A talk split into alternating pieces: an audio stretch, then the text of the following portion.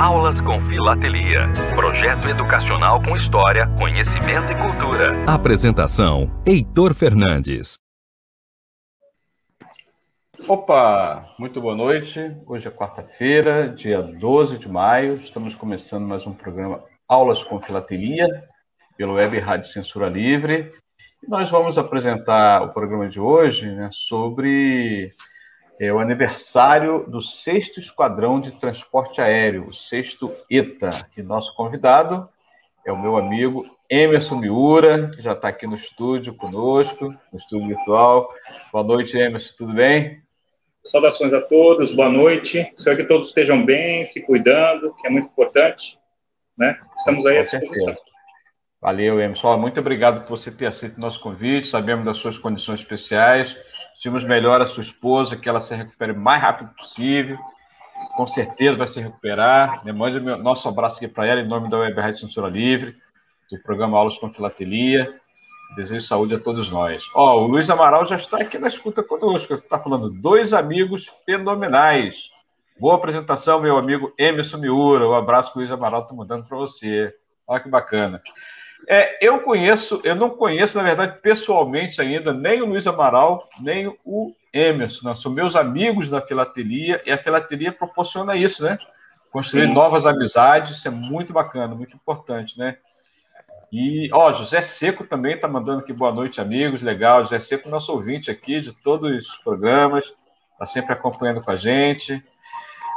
Então, o Emerson, é, nós vamos entrar diretamente no tema, né? Eu vou fazer aqui a apresentação do, da emissão filatélica, ela que foi no ano de 1999, foi publicada no edital número 8, foi na oportunidade do trigésimo aniversário do sexto Esquadrão de Transporte Aéreo. Né? Eu vou fazer a apresentação bem rapidinho, vou ler o edital, como é meu costume aqui, eu gosto muito de ler, apresentar na íntegra, né? é, o edital. E depois, então, o Emerson vai se apresentar, né? Ele que é profissional da Força Aérea já há bastante, muito tempo, ele vai falar melhor, né? Muito melhor do que eu. E também vai discorrer sobre essa emissão comemorativa do 30 aniversário lá em 1999, portanto, há 22 anos atrás. Portanto, já tem mais de 50 anos o sexto ETA, é, que foi homenageado com essa publicação belíssima Vou pedir, inclusive, meu amigo Dirley para mostrar né, a, a emissão. É muito bacana, né? É, o, o, selo postal né, do Sexto ETA. Eu gosto muito de aerofilatelia. É, muitos amigos meus colecionam também sobre a aerofilatelia, sobre a, filatelia é, da Força Aérea. Muito bacana. Eu gosto muito. Dirley, já podemos mostrar a emissão filatélica, o selo? Esse é o edital. Vamos para o selo. Eu vou ler o edital, é porque aqui a letra fica muito pequena. Então, enquanto eu faço a leitura, você pode mostrar o selo. O selo, sobre o selo. Então, são. Tem quatro elementos no selo. Aí, que legal, que bacana. Ó, lá em cima tá Brasil, 99, né? Foi o ano. O ano de emissão. Tá? Tem aqui os 51 centavos de reais, foi a época, né? um selo bastante baratinho, né? continua muito barato. Quem quiser aí comprar ainda se encontra com colecionadores, né? com muitos amigos nossos filatelistas. Tá? É, você pode, inclusive, aproveitar aqui, ó, quem está nos ouvindo, José Seco, Luiz Amaral, é, transmitir também essa programação pelo WhatsApp, pelo Facebook, pelo YouTube, acessando aqui a Web Rádio Censura Livre. Mas vamos à apresentação, né? Então, esse selo tem quatro elementos que são utilizados é, nessa composição. Quais são? É, esses elementos foram tratados por um processo eletrônico né, de computação gráfica, para depois, então, eles foram reunidos né, numa única e nova imagem. Dessa forma, a gente vê a foto do avião, né, o avião camuflado, que ganhou aí um novo fundo. Né? Tem também o símbolo da Força Aérea, que foi transformado numa peça de três dimensões, muito bacana. Águia Branca, que é o símbolo, então, do sexto esquadrão, né? ele adquiriu um aspecto, assim, realista, e, finalmente, o globo terrestre, né? que sofreu um movimento de rotação para dar um destaque à América Latina, em especial ao Brasil. Né? Então, essa descrição da peça, o Emerson, com certeza, vai observar outros aspectos, né? ele que é profissional da Força Aérea, E o edital, que foi assinado à época pelo 6 Esquadrão de Transporte Aéreo, muito bacana a gente conhecer nessa história, os profissionais de educação é, podem utilizar. Esse é o objetivo do programa, né, de dar aulas com o apoio na filatelia. O, o, o edital fala assim: ó, o sexto esquadrão de transporte aéreo completa 30 anos, ou seja, no dia 12 de maio de 99. A unidade da Força Aérea, sediada na Base Aérea de Brasília, que já acumula mais de 250 mil horas voadas, com certeza hoje tem mais, né? 250 lá em 99. 250 mil, mil horas voadas de cumprimento de diversas missões a serviço da nação brasileira. Para o cumprimento da sua finalidade principal, capacitar suas tripulações e equipe de manutenção para o emprego em combate ou em apoio ao combate, na eventualidade de um conflito e adestrar-se para a execução de missões de transporte aéreo.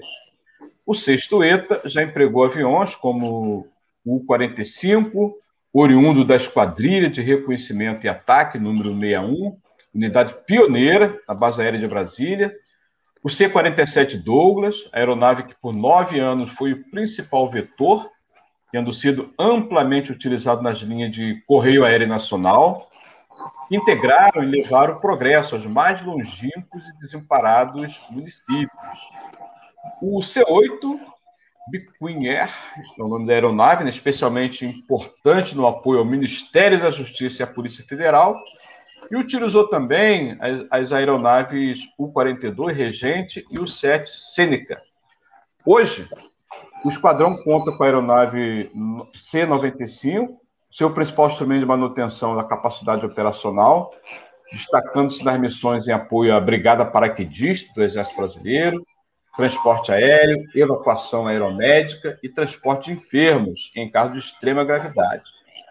Dispõe ainda de aeronaves VU-9, Xingu e VC-97 Brasília, portanto, são descrições das aeronaves, destinadas aos transportes de autoridades, inclusive do excelentíssimo senhor presidente da República, missão por qual o sexto ETA subordina-se operacionalmente ao gabinete do Ministério da Aeronáutica isso em 1999, repito. A localização geográfica e a fauna da região onde é sediado foram fatores determinantes para a escolha do token que melhor representaria a unidade aérea. O lobo-guará, né, animal tipo do cerrado. As aeronaves do Sexto ETA, na realização de missões de transporte de tropa, lançamento de paraquedistas ou material, ou ainda quando navego na baixa altura, voo, informação, adota o código da chamada, do chamada Guará para suas comunicações, como forma de enaltecer as qualidades de fidalguia, vigilância e alerta dos integrantes do esquadrão no cumprimento do dever. Concluindo, o último parágrafo fala o seguinte: o histórico da unidade é repleto de memoráveis passagens, onde são notórios o profissionalismo, a fidelidade aos propósitos nacionais, a dedicação das tripulações, o árduo e incansável trabalho do pessoal de manutenção e da administração, predicados compartilhados pelos brasileiros que um dia servirão a pátria nas asas do sexto esquadrão de transporte aéreo e outros tantos, cujas ações desempenhadas pelo Esquadrão Guará foram um braço amigo em momento de necessidade, tem a gratidão e certeza que sempre cultuados e perpetuados por meio de integrantes de hoje, sempre os mais genuínos e nobres ideais do patriotismo, senso de dever e brasilidade, certo da presença perene daquele que faz ecoar os céus do nosso país e o seu brado. Sexto ETA, vamos ao combate e destino da nação, Guará, Cerrado, Brasil. Assina esse edital o sexto esquadrão de transporte aéreo, sexto ETA. Emerson, essa é a descrição do, do edital, já fiz a descrição do selo, né? Eu, quando criança, eu tinha um sonho de ser aviador. Eu falava que gostaria de pilotar aviões, né? Até os 18 anos eu tinha essa, é, esse desejo, né? Mas eu me, me alistei na Marinha, olha só, não me alistei na aeronáutica. A Marinha também tem aeronaves, né? Não, não tanto quanto... Uh, mas não servia, não servia uh, o serviço militar. Acabei... Na, na hora H, eu, o sargento perguntou, eu falei, não, eu vou estava concluindo ainda o ensino médio, estava meio atrasado, porque eu vou concluir no ensino, não fiz o serviço militar, mas eu prezo muito você, que foi um, é né, um profissional da Força Aérea, né? Fica à vontade para você primeiro se apresentar e depois apresentar aí essa emissão filatérica belíssima. Emerson Miura. Bom, vamos lá. É, bom, em primeiro lugar, né, é, para justificar as situações, é, eu estou no hospital com a minha esposa, minha esposa está se tratando de um tumor, e já faz 17 dias, 17 dias que estou aqui né, com ela, acompanhando ela todos os dias, e ela é uma das protagonistas do meu, vamos dizer assim, como eu, eu sempre digo, ela é a, a pessoa que prepara a pista de pouso para minha saída e prepara a pista de pouso para minha chegada. Então, eu tenho por missão e obrigação cuidar dela, né? E ela sempre deu asas a todos os sonhos que eu, em todo decorrer da nossa vivência, eu venho desempenhando, né? Principalmente com relação à Associação de Veteranos da Força Aérea Brasileira, que eu criei para é, fazer a confraternização entre todos os veteranos, né? E uma vez que eu saí de lá, aí eu criei a, o, a, o, Instituto São Paulo Forte, que depois eu vou estar explicando do que se trata, e a Que Pé Que Anda, que vai dar um livro com toda certeza. É, a minha história na Força Aérea, é, quando pequeno, o meu pai comprava aqueles kits Revel, aqueles kits de montar, sabe, de aviões, e a gente sempre achou que era super-homem e quisesse voar. Né? É, por é, ironia do destino, década de 90, é, havia um problema político das quais houve muitos cortes de gasto do governo. Então, eu fiz as tentativas de prestação de, de concurso para entrar na Força Aérea como oficial ou como sargento, mas foram infrutíferas por conta da, da, do cancelamento dos concursos na época, né? Então, eu me satisfiz em é, dar continuidade como soldado. Trabalhei no Instituto de Logística da Aeronáutica, das quais o nosso serviço é um serviço muito importante de elaboração do, das apostilas dos oficiais para os, os cursos, né? E prestava serviço para o quarto ETA, quarto esquadrão de transporte aéreo. Eu trabalhava na seção de desenho, que era conjugada à seção de navegação. Não diferente do sexto ETA, também foi fundado no dia 12 de maio de, da, da época de 69, né? E, e, nesse período ele prestou relevantes serviços para a, a, o cidadão brasileiro, principalmente recentemente transportando órgãos para transplante é, por várias áreas no Brasil. E na, em dois, eu não me lembro exatamente se foi em 2019 ou 2018, por conta da reformulação da Força Aérea Brasileira, a, a maioria dos ETAs pedi, perderam a sua qualificação como ETAs e se transformaram em ala. Então, o quarto ETA foi transferido para o Rio de Janeiro, né, e foi transformado em ala 13, né. Foi extinguido o, o quarto ETA sendo um local de logística da aeronáutica, né? Como recebimento de aeronaves para poder ser feita a manutenção no Parque de Material Aeronáutico de São Paulo. Então, essa é basicamente é o histórico, né? As aeronaves que constituíam a, a força de frente do quarto ETA era o, o Brasília, né? E o que aparece neste selo, que é o C-95 Bandeirante. O Bandeirante é, foi uma das obras-primas feitas pelo Osiris Silva, que dispensa comentários, foi um avião que foi feito basicamente é do scratch, né? Foi feito é, com por pessoas artesãos, e conseguiu levantar voo e transformou a Embraer no maior potencial mundial de construção de aeronaves, né? Então, é, o emprego da, da, dessa aeronave, o Bandeirante, foi muito importante e ele é, foi vendido para vários locais, é, alguns países compraram e acabou sendo um dos principais. Agora o, o Super Tucano e o Tucano começou a, a se desempenhar e o KC-95, né, que é o, o nosso novo avião é, é, de transporte que vem superando as expectativas aí. Então, basicamente, a minha história dentro da Força Aérea foi essa.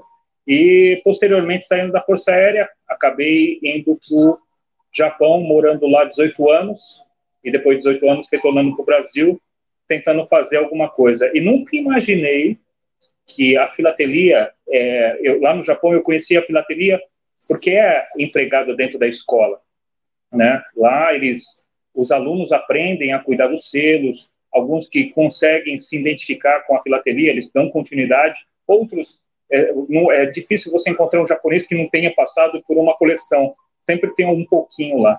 E eu acho interessante essa aplicação do selo como sendo uma peça fundamental na educação do jovem brasileiro, ou até mesmo de quem não é jovem, mas essa paixão por conhecer novas culturas, é, é, pontos é, icônicos da nossa história, eu acho que isso daí vai fazer um, atrai, na minha opinião, uma da é, é, é uma forma mais é, palpável de você resgatar a cultura que vem sendo perdida durante muito tempo no Brasil.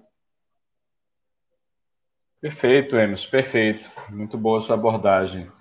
Olha, eu, eu, quando trouxe o projeto aqui para a Web Rádio, né, muitos amigos meus também. Primeiro, eu não sabia que eu era filatelista, depois, não sabia, não fazia a mínima ideia do que era filatelia, né? Que era cercado de vários mitos, né? Porque é uma coisa. Ah, até alguns estigmas depreciativos. Ah, essa coisa de velho, né? Como se fosse velho fosse alguma desonra, muito pelo contrário, né? É muito caro fazer filatelia, não é. A filatelia é um hobby ultrapassado, não é né? Está cada vez mais atualizado. E para além de ser um hobby, ela é uma ciência auxiliar dessa história. Esse é o corte que eu faço. Eu coleciono cartas que foram censuradas ao longo da história, na Primeira Guerra Mundial, no período entre guerras, na Segunda Guerra Mundial. Então, esse é meu corte com as cartas de censuras que eu tenho uma coleção. Apresentei vários amigos, amigos meus professores de história, que ficaram encantados com, essa, com esse corte. Inclusive, na semana passada, foi publicado no RJTV, aqui no Rio de Janeiro, né? E vários passaram a conhecer também por esse aspecto. Então, a filatelia, ela pode, pode e deve ser um instrumento muito importante como ponto de apoio na educação. Você que está nos dando uma verdadeira aula né, na apresentação é, das aeronaves, né, apoiando nessa publicação, já demonstrou a aeronave, que foi, foi construída pela empresa brasileira da aeronáutica, a Embraer, né? Empresa brasileira, Indústria Aeronáutica Brasileira, né? ali em São José dos Campos, não é isso? São José dos Campos, interior de São Paulo. É, eu conheço a fábrica assim, muito por fora, né? Todo mundo entra né, na, naquela fábrica. É um mundo, né? Aquilo ali, muito bacana. Tem amigos que trabalham ali na, na, na Embraer, né? Acho muito bacana também a gente contar essa história. Ó, o Renan Rebelo, que eu comentei com você aqui nos bastidores, né? Ele fala o seguinte: aviação, ama esse tema como qualquer comissário de voo. Ah, sim, ele é jornalista e também está se formando comissário de voo, né? Ele fala, ó, deseja melhor. Fazendo um adendo, fazendo sim. um adendo sobre a parte aeronáutica, é, o Instituto São Paulo Foch, ele faz parte de um grupo de trabalho que pretende montar é, um museu é, em São José dos Campos, tá? É um museu ah, da aeronáutica. Legal. E é, que... no Brasil é ilimitado, né? A ideia é o pontapé inicial, como apresentação de, no museu né, aeronáutico, e posteriormente vai entrar, esse programa vai entrar em outras localidades no Brasil. Legal. É, no próximo bloco a gente vai falar sobre associação, né? Você vai discorrer melhor sobre esse tema. Olha, já tem vários amigos aqui também na escuta. Ó. Vejo aqui Gustavo Trechmo, que é médico aqui, ó, nosso lutador aí do combate ao coronavírus, né? É, trabalha no SUS, um profissional do SUS. Meu amigo também, Daniel Macedo, também trabalhador dos Correios, aqui na escuta. É, Isabel lembrando, parabéns aos, aos enfermeiros e técnicos de enfermagem pelo seu dia. Essa semana, né, a semana da enfermagem, claro. Nossos parabéns a todos os profissionais da saúde aí no combate à pandemia. É muito bacana. Isabel Fraga, professora também da rede estadual aqui do Sul Fluminense, em Volta Redonda, também está discutindo aqui conosco. Obrigado, Isabel. Renan Rebelo, Luiz Amaral, vários outros. Estão tanto no Facebook quanto no, no YouTube. Bacana. É, vamos lá. É, Emerson, essa publicação, é, muitos amigos têm desejo nela, é, principalmente aqueles que colecionam né, aerofilatelia, né? É, o seu, você coleciona sobre? Olha, a princípio, a minha paixão é, com relação às temáticas, as temáticas, obviamente, é, a parte aeronáutica muito me atrai, justamente pelo fato de, eu sou suspeito em dizer, por gostar de aviação, é, existem fatores primordiais que devem ser levados em consideração, é que o Brasil, é, numa guerra é, de quem é o primeiro, quem foi o criador do, é. do avião entre Estados Unidos e Brasil, é, o Brasil tem, tem ficado em, sempre em segundo lugar, porque o nacionalismo americano consegue expor o, a sua paixão pela aviação com os, os irmãos Wright, né? Só que o avião foi catapultado, diferente do 14 bis que tinha um motor e conseguiu se locomover por é, a força motora própria. Então, é, a, a, minha missão agora na coleção da parte aeronáutica é justamente exaltar os ícones brasileiros que fizeram a sua protagonização dentro da, da, da aeronáutica, né?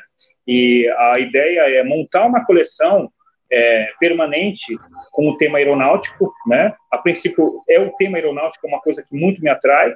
É, isso conjugado à parte também militar, né, justamente é, justifica pelo fato de eu ter sido soldado e eu gosto de clássicos, né? Eu tenho coleção ah, de selos. A paixão é, é a filatelia antiga. É, eu gosto muito também do, do, do, transporte aéreo dos Correios, né? O, o Sindicato via, Condor. É, Sindicato Condor, né? Lufthansa, né? A, a Aeropostale, né? Me amarro muito na, nessas publicações da aviação. O Zeppelin, né? A Varig, a Varig. As cartas que eram trans, transportadas por Zeppelin. Ninguém eh, tem essa imaginação. Carta que era transportada por Zeppelin. Olha só. Sim. É muito bacana essa parte da história postal também, né? É, na Segunda Guerra Mundial, principalmente, né, os transportes aéreos de, de carta eram assim, um negócio impressionante, né? Sim, é, sim. Milhares e milhares de cartas foram mandados, inclusive, para os, os pracinhos né, da FEB na Itália, né, de lá para cá, daqui para lá. Muito bacana essa história, que muitos desconhecem. Tem um campo é, muito bacana para a gente explorar e é, mostrar, né? O nosso querido amigo Ananias, ele havia feito uma doação e nós, é, o, o material que ele mandou da Segunda Guerra, eu doei para uma para um museu aqui em São Paulo. A maioria dos museus, tanto da Revolução de 32 quanto o Museu da FEB, eles têm pouco material filatélico. Então, já que eu tenho um certo conhecimento, o material que eu junto, aí eu, eu dou para eles para que eles possam, para que a pessoa não veja só fardamento, armamento, mas é. o, a coisa mais importante que motivava é, o, o, pessoal no campo de batalha, que eram as cartas que eles recebiam dos familiares. Sim. Eu tenho o livro das cartas do front, que é muito bacana, muito legal. Também, de vez em quando, estou folheando ele aqui. Me inspiro bastante também nessa, nessa essa parte que você falou, né? Troca de carta, descrição ali, tá muito, muito emocionante. Pô, e esse tempo, Sim. né? Esse tempo de, de pandemia é legal a gente voltar à leitura, né? Muitas vezes a gente fica afastado do livro, né? Dentro de casa a gente volta mais para a leitura, que é bastante. Então, aí é que está o, o, que é engraçado. É, no Japão, apesar hum. de ter toda a tecnologia que eles têm, o, o, apelo à filatelia, o apelo à utilização de cartão postal, o apelo a escrever carta é tão intenso que me estranhou voltar para o Brasil e o pessoal é, é, se acomodar a mandar e-mail, sabe? Eu senti uhum. muita falta disso né? E quando eu estava no Japão, eu mandava cartão postal de final de ano. Aqui não, você manda um e-mail, você não deixa um recado lá no, no Facebook. É. E agora, não mais só e-mail, né? Agora o WhatsApp também tomou é, o espaço do e-mail. A gente tem mandado muito menos e-mail e se comunicado mais pelo WhatsApp, né? Pela a nova tecnologia. Sim. Lá no Japão, você morou lá durante quantos anos? Eu morei 18 anos no Japão. 18 anos. Caramba. 18. Qual período? É, depois que eu saí da Força Aérea, deixa eu ver, é 2000 até, bota aí, é, em 90, 91, 91 até 2009.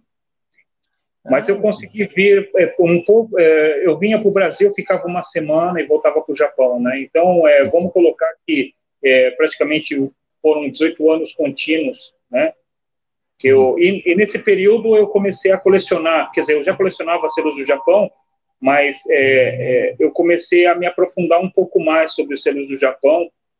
Uhum. E, nossa, é, não, não tem, não dá para comparar. Você vai lá, você encontra o, o, o, é muito fácil de você encontrar os selos, né? E a uhum. própria, uhum. o próprio correio japonês, eles separam selos para você fazer trabalhos artísticos. Então eles fazem mosaicos quando a ah, escola legal. solicita, né? Eles pegam os selos e dão para doam para a escola para fazer mosaicos e é, são sensacionais, são lindos de viver.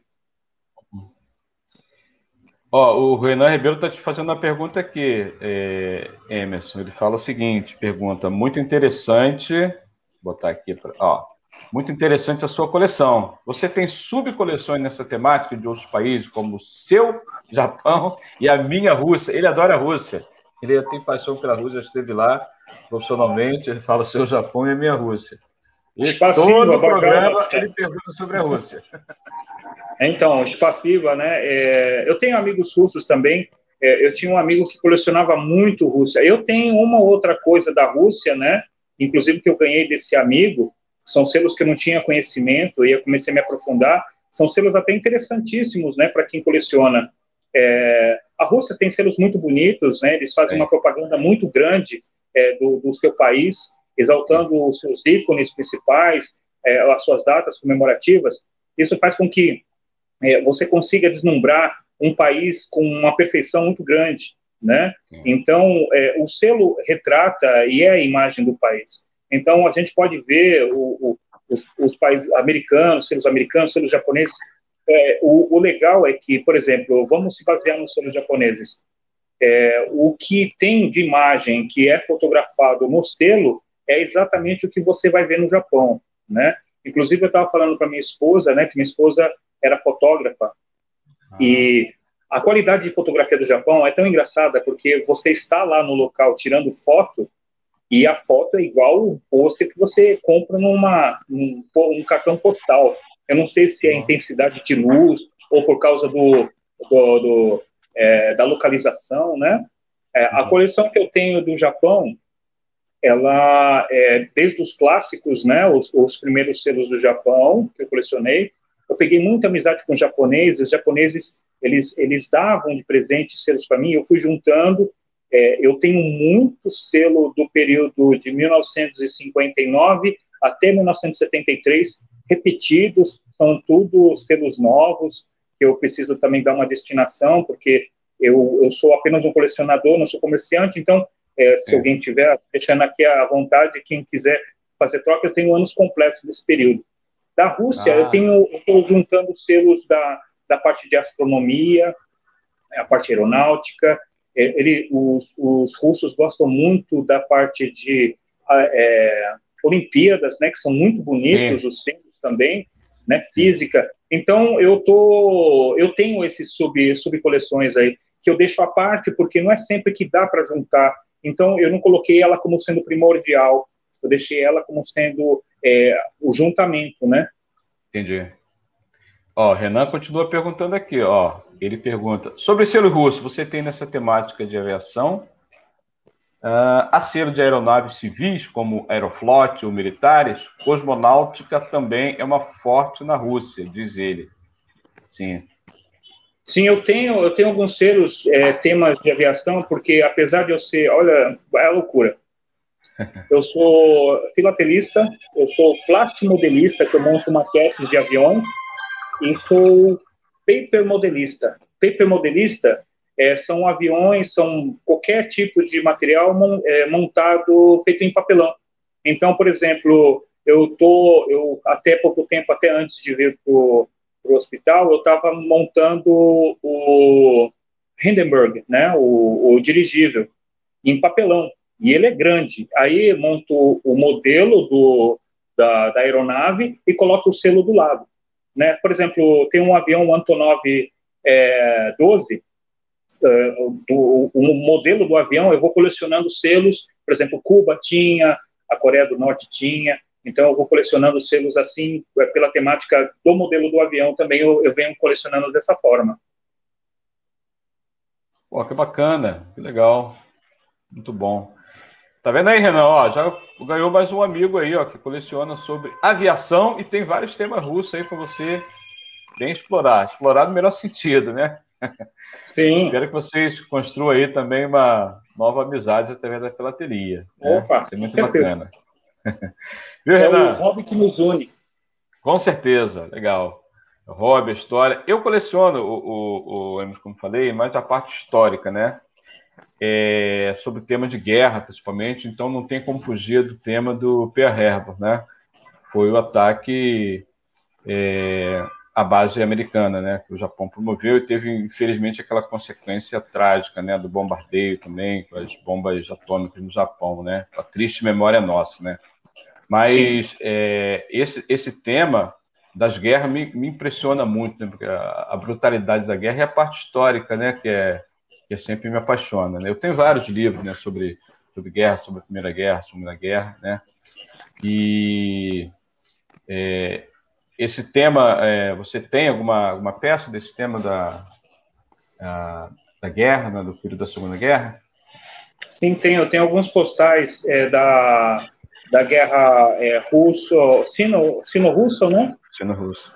Uhum. É, tenho alguns é, cartões, é, eu, eu, tenho até um muito interessante que eu consegui com um grande amigo meu, é, Vilmar, colecionador grandioso, e ele me passou um que é de 1939, no início, antes de começar a Segunda Guerra, de um japonês escrevendo em inglês para a Alemanha, é, solicitando informações sobre o que estava acontecendo na Europa. Né? Muito legal, interessante, porque é, imagine só, nós, os filatelistas, eles são os, os, os guardiões da história. Né? Se não fosse os filatelistas, provavelmente é, muita coisa é, não estaria presente hoje, tendo em vista que nosso país, infelizmente, ele não vem cuidando da sua história. Né? E, é. e, e a gente, com pequenos acervos, a gente pode estar resgatando e mostrando é, situações que nunca iria imaginar é, uma pessoa que tem um, um, envelope, que seja ele da década de 30, por quantas mãos passou para chegar na sua e você tem uma Exatamente. peça única, né? Então, é, tem que ser tratado com muito respeito. Um exemplo disso é dinheiro. Uhum. É, no Japão, você pega uma nota, a nota tem mais de 10 anos, a nota está impecável inteira. E no Brasil, é, na semana passada, eu peguei uma nota com, com uma chacota escrita. Rabiscada, então, né? Escrito. Né? Aí você julga o que é prosperidade para você se você não tem a capacidade de respeitar nem o dinheiro que você pega, né? Então, é. É, existem muitas coisas que precisamos mudar na nossa, na nossa cabeça antes da gente imaginar que somos um país de terceiro mundo, né? É, a, a, filatelia está aí para mostrar o, quantas coisas foram construídas, é, quantas, é, quantas imagens, quantas é, situações foram registradas em memória e estão gravadas no selo e quantas pessoas têm um selo para provar que realmente aconteceu. Né? Então, é muito, muito interessante, é fascinante, simplesmente, e apaixonante, e inspirador quem começa a colecionar. Eu venho incentivando pessoas que conseguem coleções através dos seus avós, seus tios e amigos, uhum. para que não desfaçam da sua coleção. Uhum. A mantenham, né? E se realmente tiver certeza de que não quer dar continuidade, que passe para uma pessoa que realmente tenha a capacidade para poder dar continuidade a esse trabalho, né? Eu, eu, nós ficaríamos tristes se nossa coleção fosse desmembrada, não é verdade? É. É, mas tem os mais novos aí que vão levar adiante. O Renan Rebelo, por exemplo, né, já se apaixonou pela filatelia, não vai levar.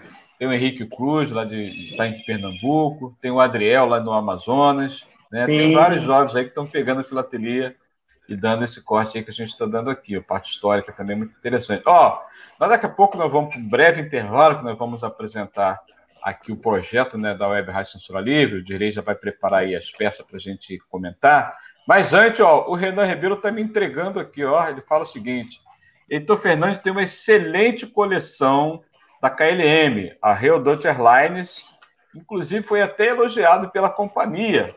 A aviação é uma paixão, não tem jeito.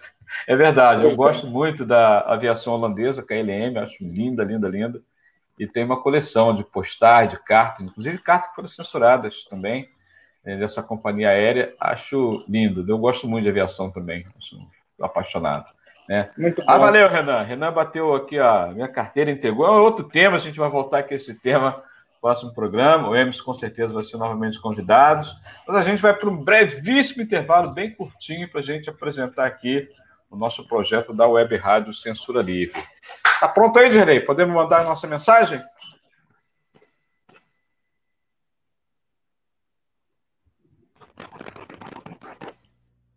Para manter o projeto da Web Rádio Censura Livre, buscamos apoio financeiro mensal ou doações regulares dos ouvintes, já que não temos anunciantes, não temos propagandas de empresa e não recebemos recursos de partidos e políticos. Seja um apoiador regular e ouça nosso agradecimento no ar durante a transmissão de nossos programas. Seu apoio é muito importante para nós. E os apoiadores recebem prestação de contas mensal. Temos uma vaquinha virtual permanente.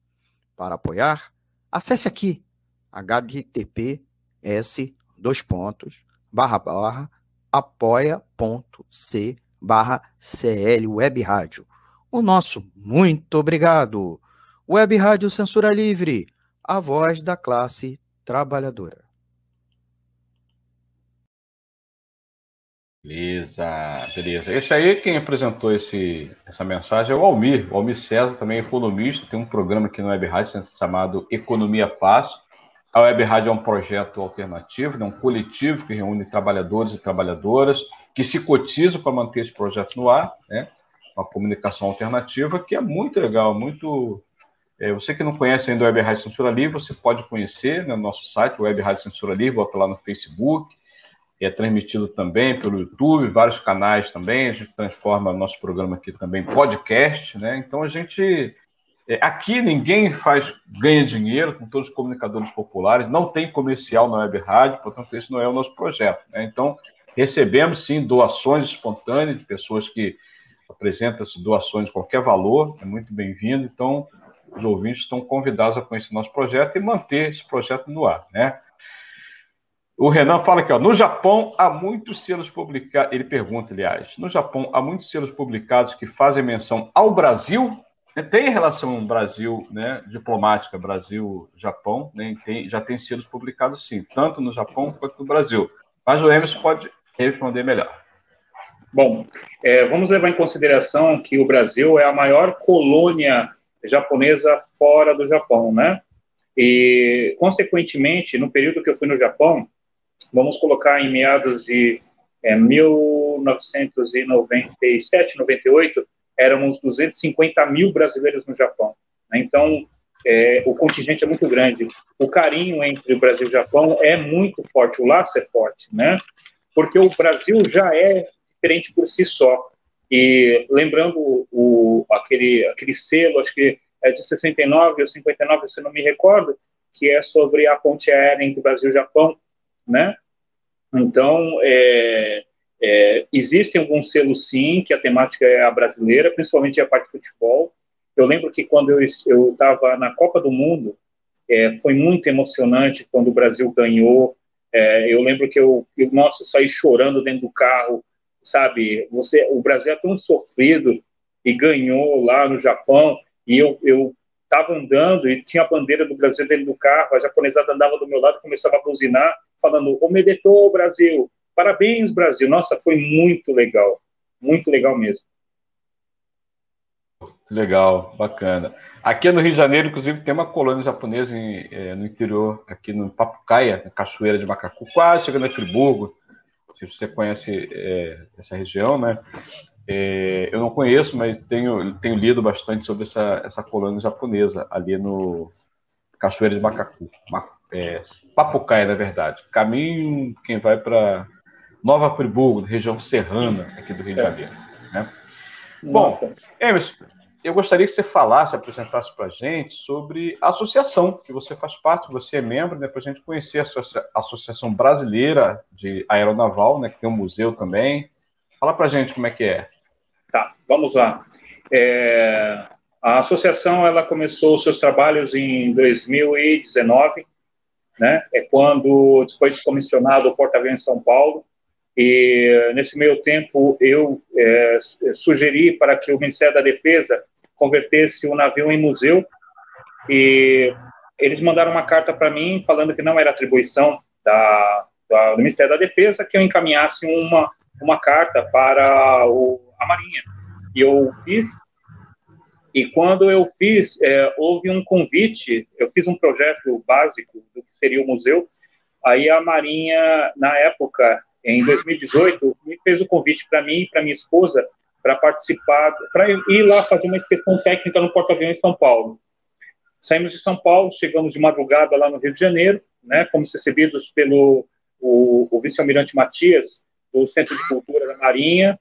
É, até então, a, a ideia nossa era apenas uma concepção, não havia nada efetivo, mas a partir do momento que você passou lá naquele na entrada do, do arsenal de guerra e você vê aquele navio 265 metros de comprimento, aí eu consegui encarar a realidade do que seria e o que é o projeto do, do museu.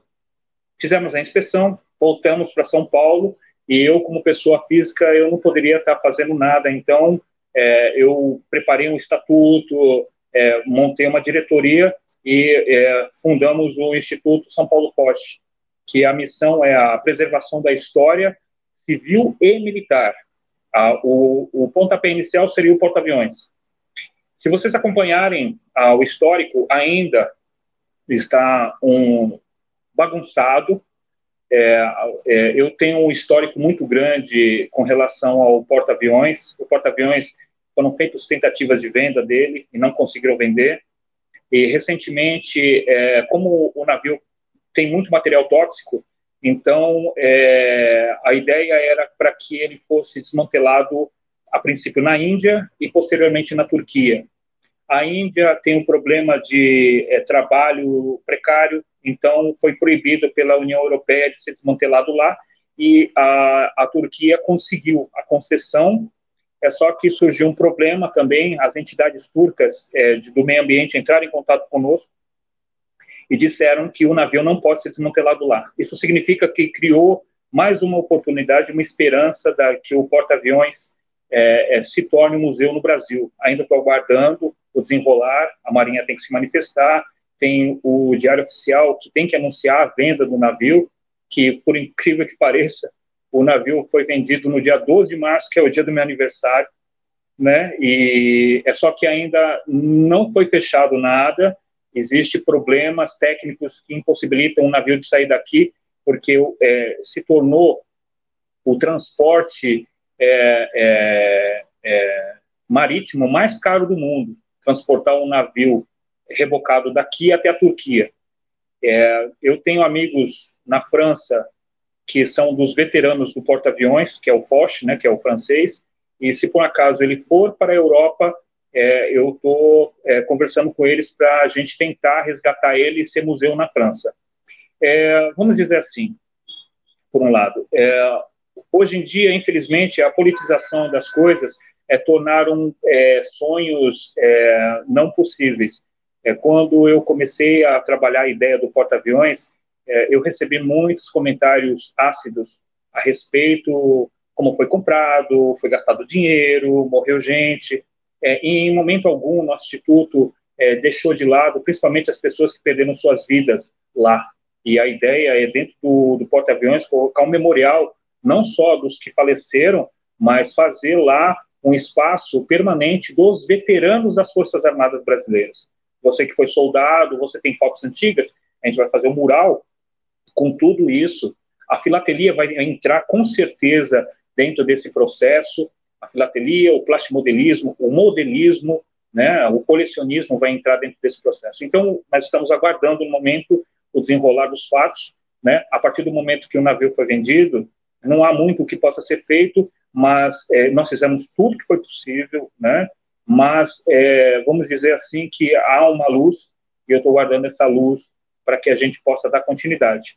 Agora, o Instituto em si, ele continua com as suas atividades, é, nós estamos com um trabalho aí, como eu havia mencionado anteriormente, é, é, a possibilidade de montar um museu. Nós tínhamos a intenção de montar um museu aeronáutico, né?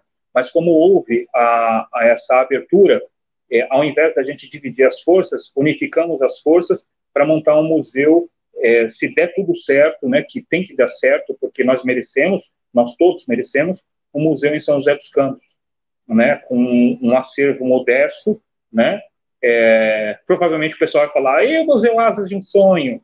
É, é, uma entidade à parte, eu respeito, tenho muita amizade com o senhor João Amaro, né, e ele está trabalhando sim, para reativar o museu. Eu não sei exatamente, eu não posso confirmar nada, mas embora, é, é, vamos dizer assim, quando você faz alguma coisa e é muito divulgado, não dá certo. Então é melhor manter em silêncio, montar tudo direitinho e apresentar tudo formalmente para o público. Então é esse o nosso trabalho.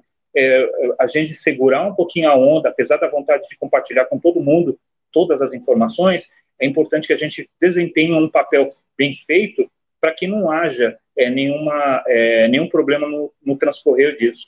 Né? Então, a gente fala o que é e não o que se supõe ser. Né? Eu, principalmente, eu gosto de falar a, as coisas com a certeza e procurar na fonte. Eu não gosto de terceiros é, falando por mim.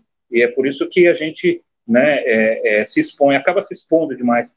Então, é, para quem tem curiosidade de saber sobre o trabalho do Instituto, é só falar. Recentemente apareceu entidade, é, grupo de brasileiros quer interromper a venda do porta-aviões. Aí vocês vão encontrar um monte de matérias aí relacionadas ao nosso trabalho. Legal, parabéns, parabéns, Emerson. Muito legal você, esse projeto de transformar o porta-aviões em museu. O Renan fala aqui, ó, seria um golaço transformar esse porta-aviões em museu. Vamos mudar o tempo verbal aí. Será? Será o tempo Será um golaço, com certeza, sendo otimista, né? Então, Renan, para entender o contexto, né? É, em primeiro lugar, a associação, o Instituto São Paulo Forte é um, é um instituto é, é, sem fins lucrativos, tá? Com a, a parte administrativa voltada ao terceiro setor, ou seja, nós não dependemos de dinheiro público para fazer os nossos trabalhos, né? Trabalhamos com doações e também com parcerias com a iniciativa privada a iniciativa privada ela tem uma concessão e um espaço, sendo parceira nossa, e ela acaba é, fazendo a sustentabilidade do instituto. Então, todas as, todas as iniciativas privadas que querem ter participação, elas vão ter dentro desse contexto uma parte dentro do projeto. É, o projeto do porta-aviões não visa só transformar o porta-aviões no museu. Dentro dele vai ter a parte social, a gratuidade, ou seja, é, cursos profissionalizantes para jovens e de capacitação profissional para adultos, é, laboratórios, é, enfim, é, é, um shopping center dentro de um. É, a gente está falando de 265 metros, são 8.800 metros quadrados de deck do, do convô, e são 3.300 metros quadrados de hangar. É Nossa. muita coisa que dá para fazer. Sim. É, vários campos de futebol para quem gosta de trabalhar essa analogia, né, do campo de futebol. É, se você sair correndo da ponta do navio até a outra ponta, na metade você não, você não tem fôlego. Oh, não chego nem na metade. eu não chego nem na metade. Ó, Luiz Amaral também nos mostra aqui um, um, link, né? Um site, aliás. A gente vai entrar no site depois, não agora onde a gente pode encontrar aí um selo comemorativo dos 100 anos de intercâmbio Japão-Brasil, mais uma fonte aí de, de referência. Ô, Luiz Emerson. Amaral, um forte abraço, Luiz. Claro. Os seus trabalhos são sensacionais. Isso, eu já convidei o Luiz aqui. Ele falou: Ah, meu computador tá ruim. Ó, Luiz, conserta lá o computador para a gente assistir aqui o programa com a aula do Luiz Amaral, né, Emerson? Sim. Emerson, muito obrigado aí pela sua disponibilidade, seu tempo. Nosso tempo está acabando aqui, mas foi muito legal essa aula que você nos deu, aproveitando é um pequeno pedacinho de papel, que é o selo postal, e nos proporcionou essa aula bacana aí, tá bom? Muito obrigado mesmo. A gente aqui estima, renovamos, estima que sua esposa que melhore de saúde o mais rápido possível, né? Todo o nosso desejo aqui do Web Rádio Censura Livre. E gostaria que você mandasse uma mensagem final para o nosso ouvinte internautas, né, se despedindo aqui por hora do nosso programa. Até o próximo. Tá bom? Gratidão. Bom, o que eu tenho para compartilhar com toda essa experiência que eu tenho vivido nesses últimos anos, é, principalmente com a minha esposa, que no período da pandemia foi um período que Deus me, me, me agradou com o melhor momento da minha vida junto da minha esposa, dentro de casa, confinado, se divertindo, eu mostrando o selo para ela, montando uma coleção para ela, e hoje vendo ela acamada, é que é, o quanto os problemas se tornaram pequenos em vista de uma situação entre a vida e a morte, né? A gente sempre pensou no imediatismo, sempre pensou no futuro, com medo do futuro. Hoje em dia todo mundo tem medo do futuro, que não sabe o que vai acontecer. Mas nesse momento, quando eu olho minha esposa e cuido da minha esposa, eu imagino que o presente já é um presente para nós e o futuro a Deus pertence, né? Por outro lado, é, vendo uma coisa mais profunda, é, quando a gente olha para o céu, né, aqui da janela do hospital, esses dias estavam fazendo um, um céu maravilhoso com tantas estrelas, aí a gente vê o quanto a gente é insignificante olhando as estrelas, mas a gente entende que se a gente estivesse lá em cima na, no céu e olhasse para a Terra, a gente ia conseguir abraçar a Terra desse tamanho e a gente ia ver o quanto importante nós somos para a Terra. Então, é, é época da gente deixar alguns conceitos de lado e a gente fazer coisa para pro, proporcionar para outra pessoa um bem-estar. Se essa pessoa se sentir bem, obviamente a gente vai se sentir bem. E eu deixo, desejo para todos tomem cuidado, né? É, é triste abrir o Facebook é. e receber notícias de pessoas próximas falecendo, né? É, nós passamos por uma situação das quais a gente tem que aprender alguma coisa. Não é possível que a gente não tenha aprendido nada com tudo que vem acontecendo Galera. e sobreviver, sobreviver. Tá bom? Deus abençoe a todos e gratidão. Valeu, Emerson. Muito obrigado. Nós que agradecemos. A Luiz Gonzaga também manda aqui, estima de melhoras. José Seco também melhoras para sua esposa, todos nós está aí com mensagem bastante positiva, otimista, com certeza tudo vai acabar bem. Valeu, meu amigão. Opa. Boa noite para você. Bom final de semana. Tamo junto e até a próxima. Obrigado a todos os ouvintes, internautas. Obrigado, Dirley Santos, TV na Operação Técnica. Obrigado a todos. Forte abraço. Valeu. Não, Duco, Duco. Aulas com Filatelia. Projeto educacional com história, conhecimento e cultura. Apresentação: Heitor Fernandes.